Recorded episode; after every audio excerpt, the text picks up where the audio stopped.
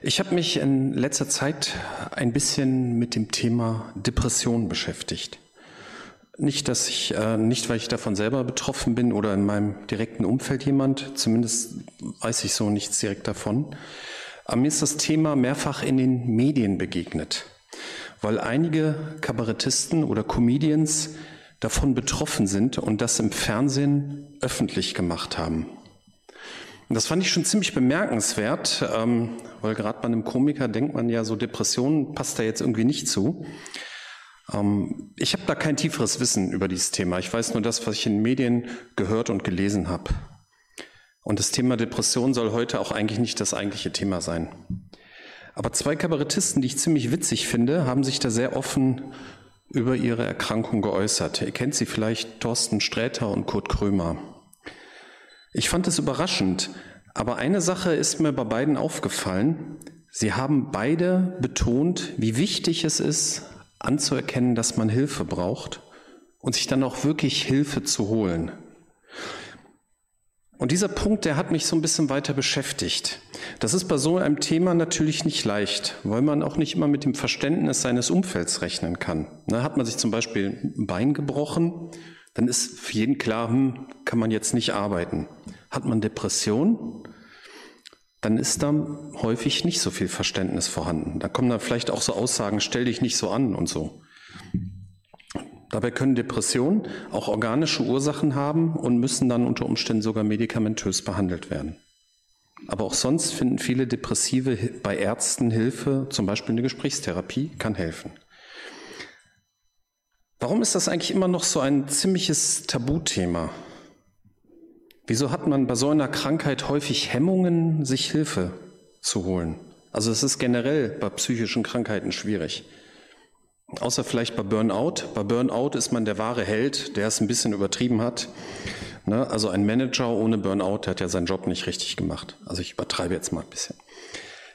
Ich glaube, wir Menschen wollen nicht schwach sein und normalerweise auch die Kontrolle über unser Leben behalten. Und wir wollen auch, dass unser Umfeld das von uns glaubt. Unter einem gebrochenen Bein kann man auch leiden, klar, aber das sieht jeder und es gibt normalerweise auch einen klaren Zeitplan, wann das wieder in Ordnung ist. Bei einer Depression oder ähnlichen Erkrankungen sieht man das nicht. Das müsste man doch selber hinbekommen. Warum stellt man sich so an? Hilfe brauchen doch eher die Leute, denen es wirklich schlecht geht, wo man das auch sehen kann. Das ist ein Trugschluss und damit sind wir auch schon beim Evangelium. Für wen ist das Evangelium? Ich lese mal Matthäus 9, 10 bis 13. Am selben Abend lud Matthäus Jesus und seine Jünger zum Abendessen ein. Einige andere Steuereintreiber und viele stadtbekannte Sünder waren ebenfalls eingeladen. Die Pharisäer waren empört. Wie kommt euer Meister dazu, mit einem solchen Abschaum zu essen? fragten sie seine Jünger. Als Jesus es hörte, antwortete er, die Gesunden brauchen keinen Arzt, wohl aber die Kranken. Und er fügte hinzu, nun geht und denkt einmal darüber nach, was mit dem Wort in der Schrift gemeint ist. Ich will, dass ihr barmherzig seid. Eure Opfer will ich nicht. Denn ich bin für die Sünder gekommen und nicht für die, die meinen, sie seien schon gut genug. Also Abschaum ist jetzt vielleicht keine wörtliche Übersetzung, sondern also in anderen Übersetzungen steht da Zöllner und Sünder. Aber ich glaube, die Pharisäer meinten es genauso. Abschaum. Kurz zur Erklärung. Ähm, Steuereintreiber oder Zöllner, wie es in anderen Übersetzungen heißt, haben sehr häufig äh, mehr kassiert, als ihnen zustand und das hat sie sehr unbeliebt gemacht. Und daher galt diese Personengruppe oft auch als Sinnbild eines schlechten Menschen. Matthäus war so ein Steuereintreiber und er hat Jesus, die Jünger und seine alten Freunde und Kollegen zum Essen eingeladen. Und die Pharisäer fanden das nicht gut. Wir sind natürlich durch unsere christliche Sozialisierung so gepolt, dass es ganz offensichtlich ist, dass die Pharisäer hier falsch denken und reden. Aber übertragen wir die Situation mal auf heute. Offensichtlich korrupte Beamte als Bevölkerungsgruppe haben wir nicht. Aber stellen wir uns mal vor, zum Beispiel ein Neonazi kommt in die Gemeinde und lernt Jesus kennen. Und er macht eine Feier lädt Christen ein und seine alten Freunde. Was glaubten ihr, was dann die Nachbarn sagen oder was in den sozialen Medien los ist? Also man merkt, so eine Situation kann kompliziert sein.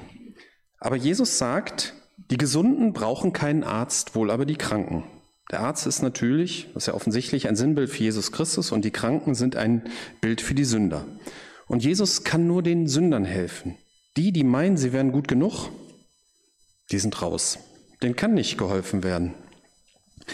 Und Jesus bezieht es nicht nur auf Gott und Mensch, sondern auch auf Menschen untereinander. Ich will, dass ihr barmherzig seid. Und das heißt auch barmherzig mit den Bösen zu sein. Die Zöllner waren ja nicht arme, hilflose Opfer, sondern sie waren Täter. Geht natürlich nicht darum, hier falsches Handeln oder so unter den Tisch fallen zu lassen. Jesus hat immer sich klar geäußert, hat falsches Handeln auch benannt, hat teilweise auch die Personen benannt und hat immer klar gesagt, was falsch und was richtig ist. Aber er will dem Täter eine Chance zur Umkehr geben. Die Kranken sollen Hilfe beim Arzt bekommen können. Das Leben kann in Ordnung kommen, mit allen Konsequenzen, was in manchen Fällen auch bedeutet, dass man auch die juristische Verantwortung für seine Taten übernehmen muss und auch Opfer entschädigen muss. Klar. Aber schauen wir einmal auf uns. Also hier sind wahrscheinlich keine Gruppenbeamten. Ich sehe zumindest keine. Nee, ich glaube nicht. Und wahrscheinlich auch keine Neonazis. Aber wir sind genauso Sünder. Das ist ja letztendlich das, was wir alles gemeinsam haben. Wir haben ja alle irgendwann mal erkannt, dass wir Vergebung brauchen, dass es ohne Jesus nicht geht. Und damit kommen wir zu der Hilfe zurück. Ist es uns immer noch bewusst, dass wir Hilfe brauchen? Von Gott und auch von anderen Menschen? Oder im Bild von Jesu Vergleich zu bleiben, ist es uns bewusst, dass wir Jesus Christus als unseren Arzt immer wieder brauchen, jeden Tag, und dass wir auch auf die Barmherzigkeit anderer Menschen angewiesen sind. Im christlichen Rahmen sind wir uns natürlich alle einig, weil es objektiv betrachtet von der Bibel her richtig ist. Aber ist es uns auch im Alltag bewusst? Ich habe mir überlegt, wann ich zuletzt einem nicht glaubenden Menschen im Gespräch einmal bekannt habe, ohne Jesus komme ich nicht klar. Das ist irgendwie lange her. Also ich habe schon ab und zu Gespräche über den Glauben, aber so das explizit zu sagen, ohne Jesus komme ich nicht klar, das fällt mir schwer. Und ich weiß auch, wahrscheinlich, weil ich auch nicht so richtig weiß, wie kommt das denn beim Gesprächspartner an? Wie versteht er das denn? Oder gehen wir eine Stufe weiter runter? Ohne die Barmherzigkeit anderer Menschen käme ich nicht zurecht. Und damit kommen wir zu einem frommen, frommen Begriff, der mir dazu eingefallen ist, der in der Alltagssprache auch nicht mehr sehr weit verbreitet ist, und das ist der Ausdruck Demut. Bei sowas gucke ich immer an Wikipedia nach, was das ursprünglich vom Wort her bedeutet. Der Ausdruck Demut kommt von Althochdeutsch diomuiuto, dienstwillig, also eigentlich Gesinnung eines Dienenden. Und die Bestandteile des Wortes lassen sich weiter herunterbrechen in die beiden Wörter dienen und Mut. Aber so richtig vollständig wirkt diese Definition, zumindest so wie ich es aus der Bibel her verstehe, nicht. Da ist schon eine Menge Richtiges drin. Es geht in der Bibel schon darum, das Verhältnis von Gott und Mensch klarzustellen und demütig vor Gott zu sein. Das ist in der Bibel etwas Positives. Zum Beispiel in Psalm 25, Vers 9 wird ähm, über Gott gesagt, er unterweist die Demütigen in dem, was gut und richtig ist. Ja, gerade ihnen zeigt er seinen Weg. Man sieht hier schon, dass es nicht nur darum geht, dass wir die Menschen hier unten und Gott da oben ist, sondern dass es um eine Beziehung geht, um ein Miteinander und um darum, dass wir seine Leitung und Hilfe brauchen. Und ich glaube, dass, dass diese Demut, dass das eigentlich ein christliches Leben ausmacht. Man ist sich bewusst, dass es ohne Jesus nicht geht. Man braucht ihn. Man braucht seine Hilfe eigentlich in allen Dingen. Demütig ist was anderes als zum Beispiel unterwürfig oder so gedemütigt wie ein geprügelter Hund. Man erkennt das sehr gut am Beispiel Mose. Über ihn wird in 4. Mose 12, Vers 3 gesagt, Mose war sehr demütig. Es gab niemanden auf der Erde, der demütiger war als er. Und wenn man mal so im Hinterkopf oder mal so überlegt, was Mose für ein Leben geführt hat, der war sicherlich nicht unterwürfig. Der hat dem Pharao Paroli geboten. Der hat mutig das Volk geführt. Und er hatte zum Beispiel auch die oberste Rechtsprechung im Volk in, inne. Also der, ja, der war auch Richter von dem Volk. Also unterwürfig war der sicher nicht. Aber er war sich, denke ich, immer bewusst, dass er Gott dafür braucht, dass Gott über ihm steht und dass es ohne Gott nicht geht. Er hat natürlich auch immer mal wieder Fehler gemacht, das machen wir ja auch, ganz klar. Das heißt, selbst wenn unser Leben zurzeit vielleicht ganz gut läuft, sollte uns bewusst sein, dass wir in Gottes Hand sind. Und wenn wir es nicht mehr wären, hätten wir ein Problem. Und auch untereinander ist ein demütiges Leben hilfreich. Ich möchte dazu Galater 6, 1 bis 4 betrachten. Liebe Freunde, wenn ein Mensch einer Sünde erlegen ist, dann solltet ihr, deren Leben vom Geist Gottes bestimmt ist, diesen Menschen liebevoll und in aller Demut helfen, wieder auf den rechten Weg zurückzufinden. Und pass auf, dass du nicht in dieselbe Gefahr gerätst. Helft euch gegenseitig bei euren Schwierigkeiten und Problemen, so erfüllt ihr das Gesetz, das wir von Christus haben. Wer sich für wichtiger hält als die anderen, betrügt sich selbst. Jeder achte genau auf sein eigenes Leben und Handeln, ohne sich mit anderen zu vergleichen. Helfen, auf den rechten Weg zurückzufinden. Also diese Übersetzung gefiel mir tatsächlich am besten. Ich, bei solchen Texten vergleiche ich immer gern verschiedene Übersetzungen. Die meisten anderen Übersetzungen schreiben hier liebevoll zurechtbringen.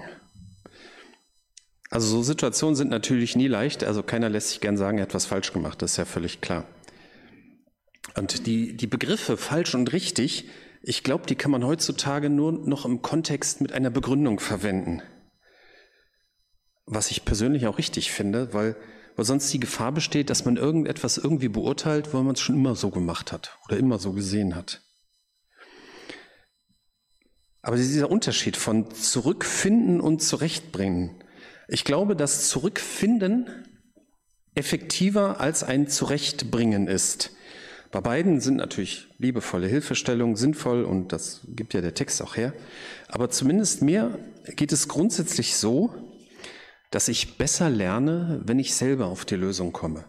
Wenn mir einer eine fertige Lösung mitteilt, dann ist das irgendwie schneller wieder weg, als wenn ich mich selber zur Erkenntnis durchbeiße. Dann sind die Änderungen nachhaltiger. Aber ist vielleicht auch Typsache. Es geht hier jedenfalls darum, einander zu helfen. Und dazu gehört natürlich auch, dass man zugibt, dass man Hilfe braucht. Wir finden das ja hier auch in dem zweiten Vers von diesem Abschnitt. Helft euch gegenseitig bei euren Schwierigkeiten und Problemen, so erfüllt ihr das Gesetz, das wir von Christus haben. Andere Übersetzungen schreiben hier, helft einander, die Lasten gegenseitig zu tragen. Aber das meint ja dasselbe. Was ist eine Schwierigkeit, eine Schwierigkeit oder ein Problem anderes als eine Last? Wissen wir denn voneinander, was wir für Schwierigkeiten und Probleme haben? Teilen wir unsere Schwierigkeiten und Probleme? Oder sind wir so hochmütig, dass wir glauben, das haben wir alles selber im Griff? Und was wir in diesem Text auch noch lernen, ist, dass jeder wichtig ist, aber keiner wichtiger. Und dass alles Vergleichen doof ist. Jeder achte genau auf sein eigenes Leben und Handeln. Und das ist schon wichtig. Lasst uns in unserem eigenen Leben und auch in unserer Gemeinde immer wieder neu bewusst werden, dass ohne Jesus Christus nichts geht. Und dass wir einander brauchen, um uns bei unseren Schwierigkeiten und Problemen gegenseitig zu helfen. Ich komme zum Schluss. Am Beispiel der Offenheit von bekannten ja, Komikern für ihre Depression ist mir neu bewusst geworden, dass man durchaus zugeben soll, dass man Hilfe braucht und auch die Hilfe suchen soll. Jesus ist für die Sünder, die Täter, gekommen, damit sie ihn kennenlernen und umkehren können. Leute, die sich für gut genug halten, sind bei ihm raus. Und wir haben alle irgendwann auch einmal erkannt, dass wir Vergebung brauchen, dass es ohne Jesus nicht geht und dass wir ihn jeden Tag neu brauchen. Und das ist ein Teil der Demut, die ein christliches Leben ausmacht. Und außerdem sind wir auf die Barmherzigkeit von Menschen angewiesen, sich zu öffnen, um einander zu helfen, zurückzufinden und bei unseren Schwierigkeiten und Problemen gegenseitig zu helfen. Das erfüllt das Gesetz, das wir von Christus haben. Das ist der andere Teil der Demut, der ein christliches Leben ausmacht. Amen.